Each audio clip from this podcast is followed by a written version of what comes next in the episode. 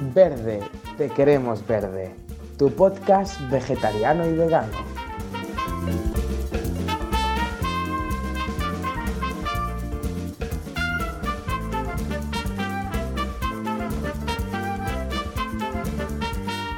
Bienvenidos a Verde, te queremos verde, un podcast para vegetarianos, veganos y todo el que esté interesado en acercarse a este mundo. Soy Beatriz Hidalgo y sigo una dieta ovo-lacto-vegetariana desde hace casi cuatro años. Me acompaña Miriam Jiménez Lastra, vegana desde hace dos y medio. Miriam tiene un blog llamado Verde, que te quiero verde, que nació en 2018, donde publica recetas veganas que le piden sus seguidores.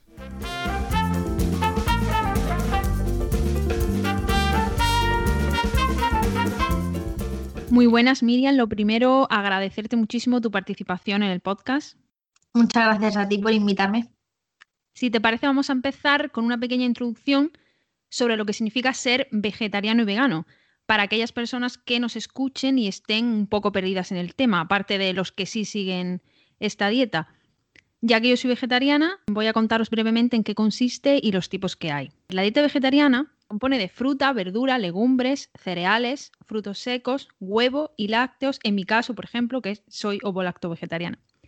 Y no incluye, repito, no incluye ningún tipo de carne o pescado. Miriam, tu turno. Cuenta qué es ser vegano.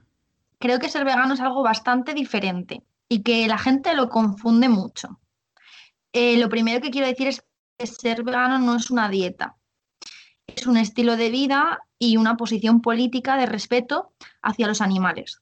Por lo tanto, no incluimos no solo nuestra dieta, sino en el resto de nuestra vida, en el resto de los ámbitos de nuestra vida, ningún producto animal. Es decir, a esta dieta vegetariana, eh, esa dieta pasaría a ser una dieta vegetariana estricta, una dieta 100% plant-based, que ya no tendría ni huevos, ni lácteos, ni miel, ningún producto derivado de los animales. Pero también eh, pues nos quitamos todo lo demás en la ropa, el maquillaje que no testen animales, eh, no usamos lana ni cuero, nada, nada que, que venga de los animales. Yo no uso ni ropa que provenga de ningún animal, tampoco uso lana ni uso cuero y tampoco utilizo productos de higiene ni de limpieza que estén testados en animales. O sea, no soy vegetariana solo por tema de no me gusta la carne o salud, que también. O sea, yo soy vegetariana por conciencia animalista, realmente. Claro. Yo creo que ese es el camino. Y creo que es el camino en el que está muchísima gente y en el que yo también estuve. En el decir, me he hecho vegetariana por los animales. Y, y, cuando yo era vegetariana, aunque tomara productos que eran derivados de los animales, sí que es verdad que hacía todo ese esfuerzo de mirar que las cosas fueran cruelty free, que fueran veganas, no usar en la ropa, mirar que todo fuera eh, sintético. Y yo creo que mola mucho que haya gente que aunque no sea vegana, esté dando pasos, ya sea hacia la reducción de carne, ya sea hacia el vegetarianismo, eh, no sé, que, hay muchos, entre el blanco y el negro, hay muchos eh, grises y todos esos grises me, parecen genial si se está en el camino. Sí, yo creo que sí. De hecho, cada vez conozco a más gente que, me dice, no, he reducido muchísimo el consumo de carne, tal. O sea que yo creo que, que cada vez, poco a poco, hay más conciencia de ello. A mí me escribe mucha gente diciéndome precisamente esto, que están reduciendo, que se han hecho vegetarianos y es que es una cosa que está totalmente en aumento. A ver, teniendo en cuenta que en España vamos un poco con retraso de Europa, pues ya nos tocaba, la verdad. Ya era hora, ¿no? Ya era hora.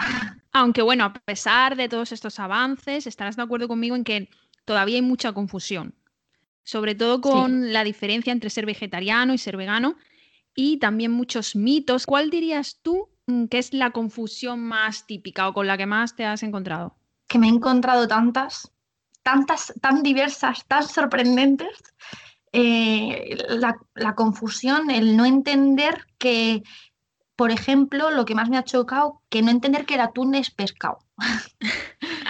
no entender que, no como atún porque es un pez. Claro, claro, o sea, va, en lata y es, como algo ahí etéreo. Sí, sí. Oye, ahora, ahora que lo, perdona, ¿eh? pero ahora que lo dices, a mí también me lo han dicho no, si el atún no es pescado. Y yo, perdón. ¿Y qué es? Claro, Me preocuparía mucho más si no fuera pescado. No sé, de verdad, hay cada, cada cosa, yo creo, cada anécdota que, que podemos contar. Como lo más típico es, bueno, esto, esto yo creo que la gente es, es de lo poco que sabe diferenciar. El hecho de que un vegetariano puede comer lácteos y huevos y un vegano no. Cierto. Em, a ver, sí que es verdad que ahora como que la gente sabe más, ¿no? Que, que veganos como nada. Nada de nada. Pero cuando eres vegetariano, mm, no se sabe muy bien qué es lo que puedes, qué es lo que no puedes. Al ser vegana, sí que es verdad que siento que la gente mm, está más concienciada en que es nada. Pero mm, lo que no llegan a entender es la miel. Y esto sí que, bueno, es la confusión continua de ¿quieres miel? O cualquier cosa derivada, pero sí, pero sí, pero sí, las abejas lo producen, ¿sabes? Por amor al arte, porque sí, porque... Entonces, eso es lo que más cuesta de entender lo que más lleva a errores, ¿no? En plan, no Sí, entender el proceso por el cual no tomamos miel, porque se matan muchísimas abejas en el proceso, porque se las droga, porque, mm, porque realmente la miel es una cosa que producen para ellas. Es que yo creo que si ya cuesta entender que no comamos animales, em, el hecho de que un vegano además no quiera consumir ningún tipo de producto que provenga de ellos, ya como que a la gente le explota un poco la cabeza, yo creo. Sí, y además ese punto me parece clave, que no es que no podamos, que es que no queremos. Y la gente piensa que es un suplicio. En plan, la gente me dice, pero, o parte de mi familia alguna vez me ha dicho, joder, pero con, con la fuerza de voluntad que tú tienes, para, con la dieta que sigues. Es, Total. como, es que yo Claro, claro. mm, no sufro, sufría antes. Y el típico comentario de, madre mía, el jamón, lo que te estás perdiendo. Es como, pero si no me pierdo nada, si he estado comiéndolo durante 18 años, sé perfectamente a lo que sabe. Bueno, anécdota, ¿eh? Yo probé el jamón porque mi padre se empeñó, papá, lo siento, pero fue así, súper pequeña. Yo no sé si tenía cuatro, cinco, seis, no sé, por ahí. Y, y claro, yo, de, a ver, yo desde pequeña, de por sí, no me llamaba mucho la atención ningún tipo de carne. Solo tomaba pollo, jamón de York, lo que fuera así más suave, por decirlo de alguna manera. Y mi padre me dijo, guau, tienes que probar el jamón, que te va a encantar, cómo no te va a gustar, no sé qué. Total, que lo probé y recuerdo que dije, "Mm, papá, no me gusta nada. Wow. Y desde ahí eh, yo no volví a, no lo he vuelto a probar. Los pocos que nos escuchen se llevarán la- las manos a la cabeza, ¿no? Como diciendo, ¿qué? Que no lo has vuelto a probar nunca. No, o sea, a mí, eh, mm, no sé, es que no, no me interesa. Una española que no le gusta el jamón. Sí, de hecho, cuando he conocido a, a vegetarianos y a veganos que, que me han dicho, yo lo único que llevo mal es el jamón, es mi debilidad, tal. Y yo pensando, "Mm, yo no lo entiendo. Pues fíjate que a mí sí me gustaba mucho, de hecho. O sea, yo era de las que iba a las bodas y se ponía al lado de, de la pierna, de la pata de jamón y del que está cortando Uf, a cogerlo todo recién cortado. Y en mi casa siempre ha habido eh, la pierna del jamón, la pata. Y Sí, siempre, de hecho, se acabó una hace poco y hay otra, otra vez. Y siempre me ha gustado. Pero fue de las cosas que más fácil me fue quitarme, porque pensé, es que no lo necesito. O sea, es que esto para vivir no lo necesito. No necesito comer embutido para alimentarme bien. Y con esa idea, esa idea fue como evolucionando, fue desarrollándose, me fue tan fácil quitármelo. He de decir que yo también tengo otra anécdota respecto al jamón. a ver, Y es, y es que hace poco, bueno, este año, estas navidades, se ha puesto súper famoso el jamón vegano, que por fin han sacado, no sé si lo has visto, un jamón vegano. ¿te puedes creer que no? ¿No lo has visto? No. Mejor, porque no te gusta el jamón. Total, han sacado dos. Uno es muy parecido a la cecina en- visualmente y otro eh, lo cortan como el jamón y tiene como la grasilla y todo, se llama sin jamón.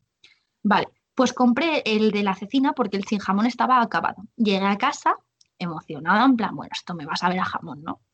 Lo abro con mis padres, lo huelo y yo me quedo como, bueno, lo huele mi padre y dice, huele a jamón. Lo huele mi madre ¡Oh, qué rico huele! ¡Huele a jamón! Yo, muy confundida respecto a este tema, respecto al olor, yo no estaba entendiendo por qué a mí no me olía a jamón. Cojo una loncha, se corta igual que el jamón. Yo estaba, yo vivo esas experiencias mmm, muy confusa. Corto un trozo para mi padre, otro trozo para mi madre, otro trozo para mí. Lo pruebo y digo, mmm, pues no sé, no sé, no, no, no, me sabe a mí muy a, a jamón. Mi madre, uy, qué rico, qué rico está este jamón, me voy a tener yo que comer de tu jamón vegano. A lo que yo dije, pues es que a lo mejor me he olvidado a qué sabía el jamón. claro. Yo sí que me he olvidado. olvidado. O sea, imagínate. Luego ya, con la práctica, ¿no? En plan, a base de comerlo, de comerme el paquete entero, pues ya he recordado. Y me, me vienen recuerdos. Pero la, la, primera vez fue como. Yo no sabía, ya no sabía a qué, a qué sabía el jamón. Yo, a ver, yo sí creo que tengo en, en el cerebro de alguna manera el sabor de, no del jamón, de, de, la carne que he comido, ¿no? Por ejemplo, no sé, del pollo, lo uh -huh. tengo. Lejano ya, empieza a estar un poquito lejano, pero lo tengo. Y a mí me pasa que yo, a mí no me gusta mucho el tema de la, la imitación de la carne. Como mucho como hamburguesa vegetal, pero todo este rollo de embutido vegetal, la carne vegetal, es que no me va, porque eh, me da un poco de, de grima, ¿no? Como mm. que se parezca tanto. Sí, a mí también me pasaba eso al principio. Es que cuando, como lo hacemos por los animales, relacionas mucho, ¿no? La textura, el sabor con el animal. A mí me, me, costó mogollón hacer la desconexión y entender que ya lo que tenía en mi plato, aunque supiera a animal, no lo era. A mí también me pasa que no, no me apetece mucho consumirlo porque como, o sea, aparte de que parezca un animal, como a mí no me gusta realmente, nunca me gustó la carne, mmm, digo, ¿para qué quiero yo una imitación de la carne si la he dejado porque no quiero comer carne y no me gusta? O sea, quiero decir Claro. Que, entiendo que haya vegetarianos y veganos que sí lo hagan. Quiero seguir hablando de mitos porque este tema me pone a mí nerviosa.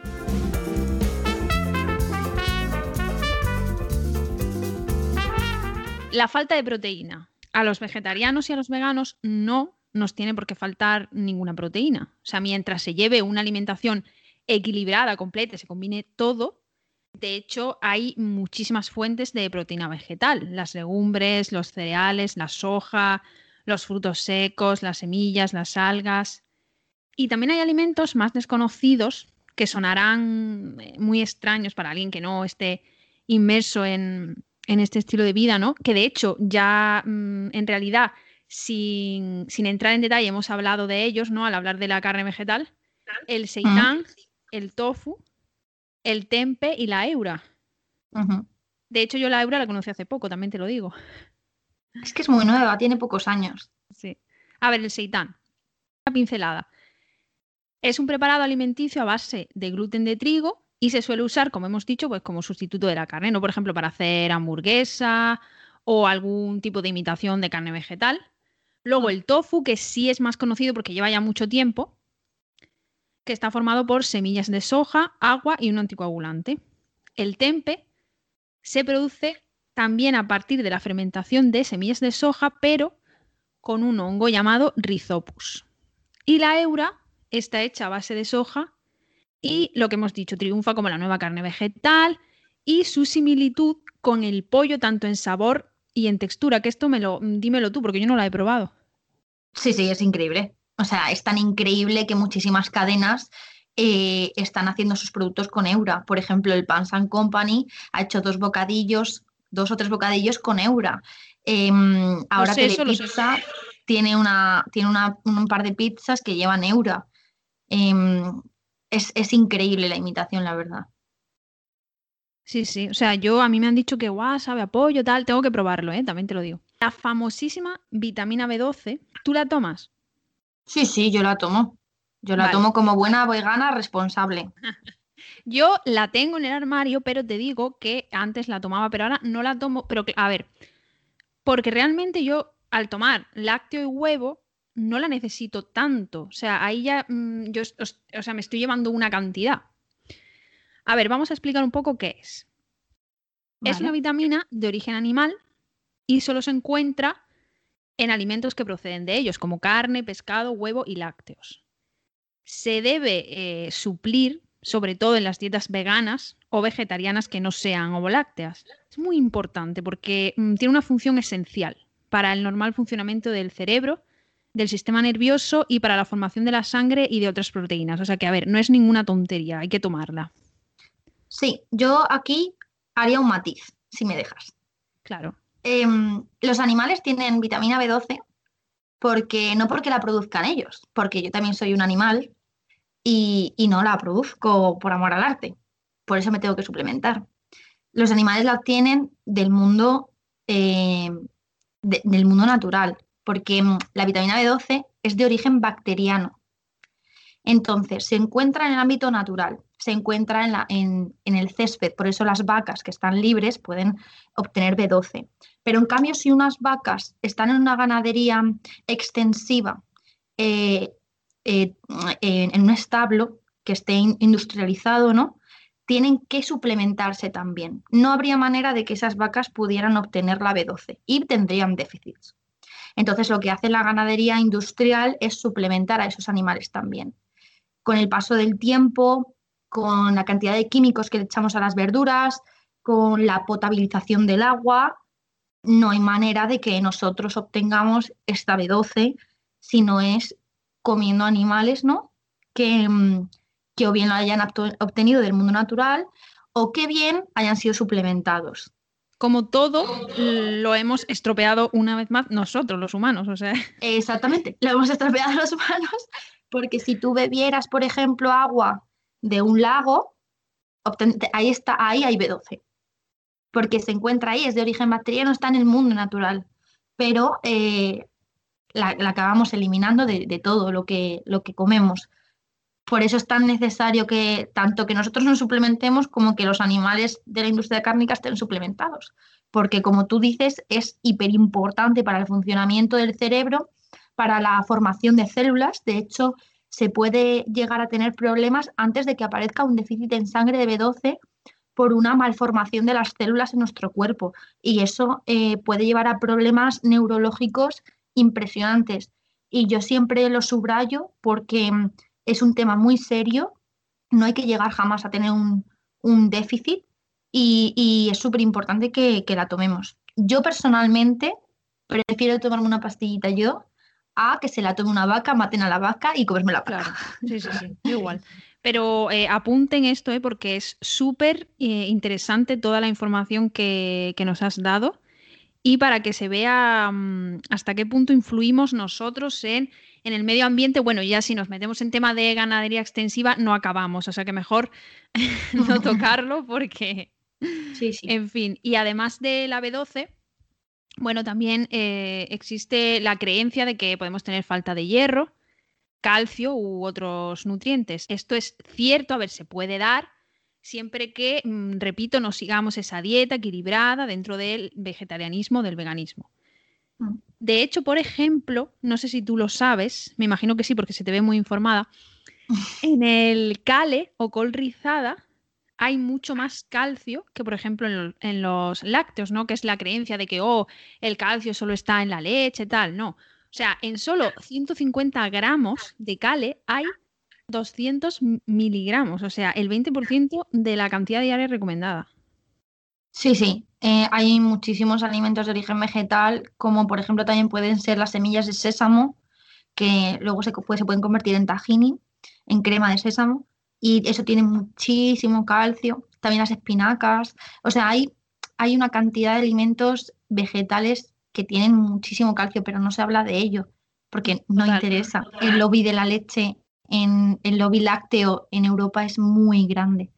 Estamos tocando temas espinosos, la ganadería intensiva, el lobby de la leche. Yo creo que no, que no nos da para tanto, ¿eh? pero sería Es que interesante. es imposible no tocarlo, porque, Claro, eh, por claro. ejemplo, estuve yo hablando sobre este tema en mi blog eh, eh, hace una semana o dos y un chico me pasó un enlace que opinaba contrario a lo que yo estaba diciendo. Eh, casualmente el enlace era patrocinado por Danone. Y, claro, ¿cómo, ¿cómo, te crees cualquier información que venga promulgada por una empresa privada que tiene intereses en, esa promulgación de esa información? Claro. Pues no. a ver, eh, o sea, no tenemos tiempo, pero sería interesante para sucesivos podcasts, ¿eh? porque aquí da para, para reportaje da para todo. Y ya, bueno, me has contado muchas cosas de tu experiencia y tal, pero mm, tengo más curiosidad. O sea, tu, experiencia completa como vegana y, alguna anécdota mm, curiosa que nos quieras contar.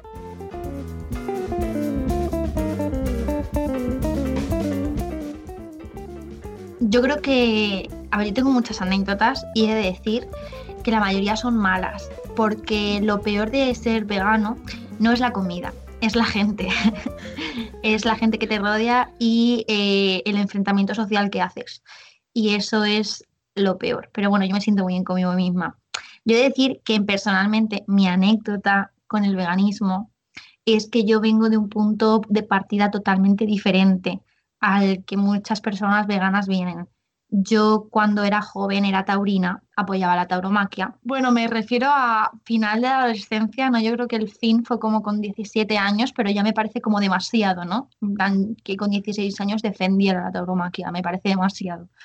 ¿no? Y, mm, me interesa mucho ¿eh? esto, o sea que cuéntame, cuéntame. Sí, sí, yo era taurina, yo llevo yendo a las ventas, de, a la, Plaza de Toros de las Ventas desde los cinco años. Es increíble que permitan entrar a niños a la Plaza de Toros de las Ventas, pero sí, entonces yo he mamado eso y eh, era una taurina convencida. entonces, esa es mi mayor anécdota con el veganismo, que pude transicionar, que me informé, que tuve pensamiento crítico y que decidí, porque a pesar de ser taurina, yo era muy amante de los animales, de algunos, no de los toros, pero porque no comprendía, ¿no? No, no, no comprendía que se le hacía daño.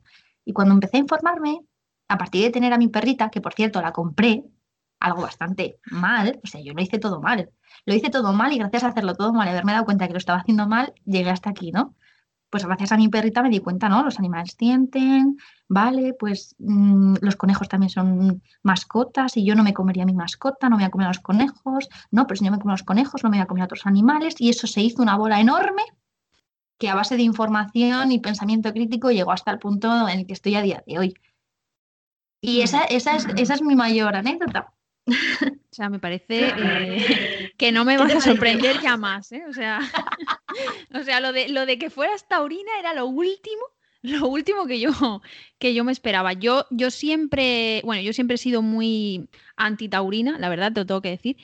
Y has tocado un tema muy interesante que es el hecho de cómo, cómo te has criado o tu alrededor, tu familia, porque es importante en cómo luego tú llegas a tener una dieta vegetariana o vegana. Yo, por ejemplo, en mi casa, nadie es vegetariano ni vegano, ni lo he visto nunca en mi familia, pero tampoco era una familia que fuera taurina o que tuviera, no sé, eh, un pueblo y, por ejemplo, hiciera matanza, como le pasa a mucha gente que eso lo ha vivido desde pequeño y lo ve súper normal. Y claro, eso, por ejemplo, yo, he tenido amigos que me decían, no, em, es que, a ver, para mí la matanza, mm, no sé, es lo que hace mi abuela de toda la vida, es lo que yo veo y es normal. O sea, yo, y yo pensando, yo me muero, literal, si tengo que ver eso. Claro.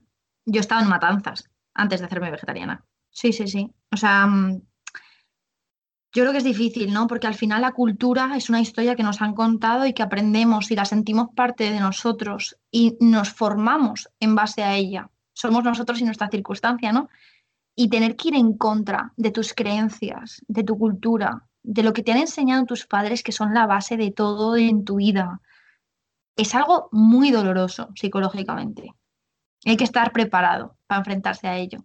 Yo, por ejemplo, a ver, claro, he tenido ventaja en ese sentido, porque no he vivido nada de eso en mi familia, pero sí tuve el típico mm, enfrentamiento de ay, pero ahora te van a faltar vitaminas y no sé qué, y por qué, hace, y por qué comes así, por qué tal. Pero he de decir en favor de, mm, de mis padres que se lo tomaron mm, bien, relativamente bien. Ahora ya súper aceptado, ¿no? Pero claro, pero no tuve esa dificultad como tú, por ejemplo.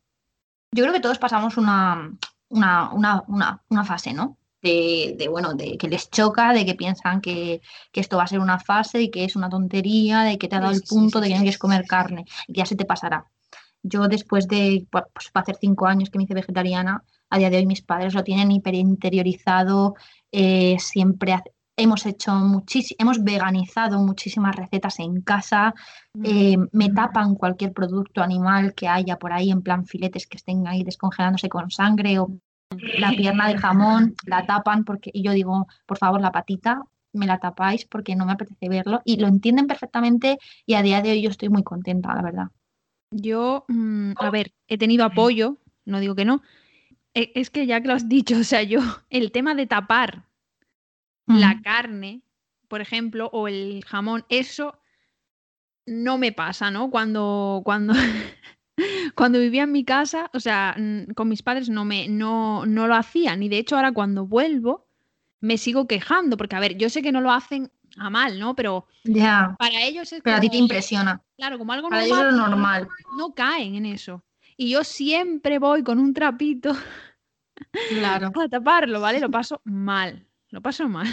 Claro, yo me pego unos sustos cuando de repente pues ha acabado el jamón y está ahí todo colgando y yo entro en mi, en mi terraza y de repente me encuentro la patita de jamón yo me pego un susto porque para mí yo ya no lo entiendo cómo lo ven ellos. Claro, ellos claro. lo han objetivo, o lo le han quitado toda la, la, forma, es un objeto. Pero para mí es la extremidad de un cerdito. Ahí, es su patita. Ahí, ahí sí, totalmente. Y claro. Y al mm, entender eso, al hacer esa conexión, joder, impresiona, impresiona. Sí, sí, sí, sí, sí.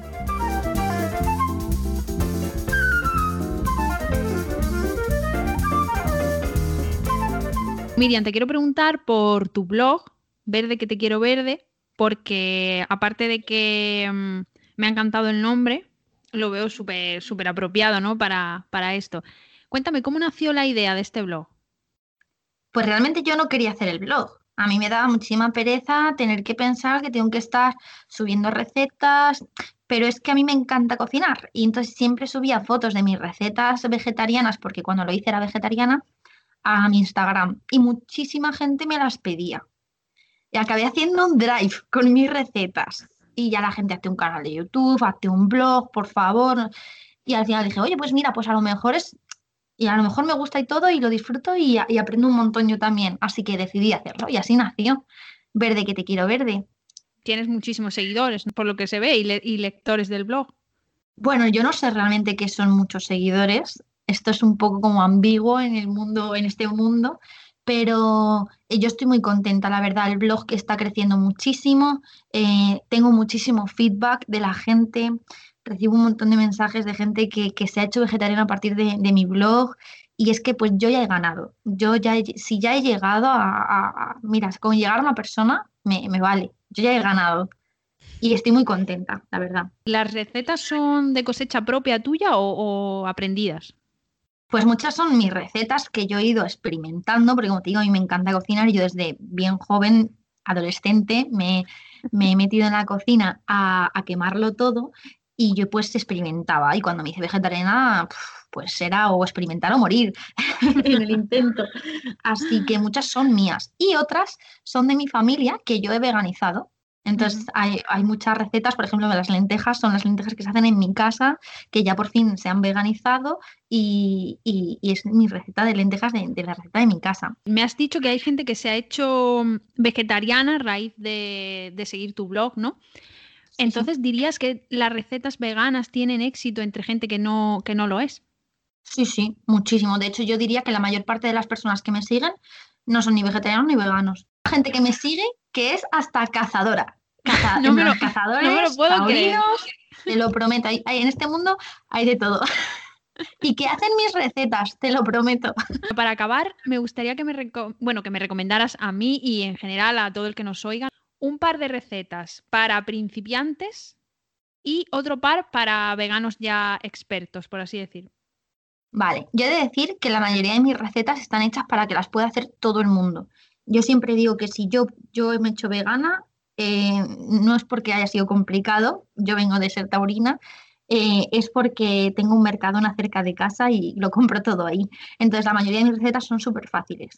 Así para experimentar recomendaría una receta que tengo que se llama tofu para quienes odian el tofu, porque yo eh, odiaba el tofu y al final me hice una receta que, me encanta y que es hiper fácil de hacer y que creo que a mucha gente le, le sorprende y que le empieza a gustar el tofu a partir de ahí. Y, luego también recomendaría, eh, pues tengo unos bombones veganos que son súper, súper, súper fáciles de hacer y que te lo pasas en bomba y acabas pringadísimo de chocolate y eso está tremendo. Y luego para veganos expertos, que bueno, esto tampoco es súper complicado, porque ya digo que si lo hago yo lo puedo hacer cualquiera y intento explicar lo mejor posible las recetas. Tengo tanto un embutido vegano tipo mortadela como un queso vegano sólido. Eh, y, esas me parecen como recetas estrellas del blog. Si te parece, con estas ricas recetas nos despedimos. A mí lo de los bombones me ha conquistado, te lo tengo que admitir porque soy muy de chocolate. Eh, muchísimas gracias de nuevo Miriam por compartir este podcast conmigo y espero que todos los que nos escuchen, sean vegetarianos, veganos o no, aprendan y disfruten de ello. Yo también lo espero. Muchísimas gracias por haberme invitado. Y nada, ya sabéis que verde que te quiero verde en Instagram me podéis encontrar perfectamente.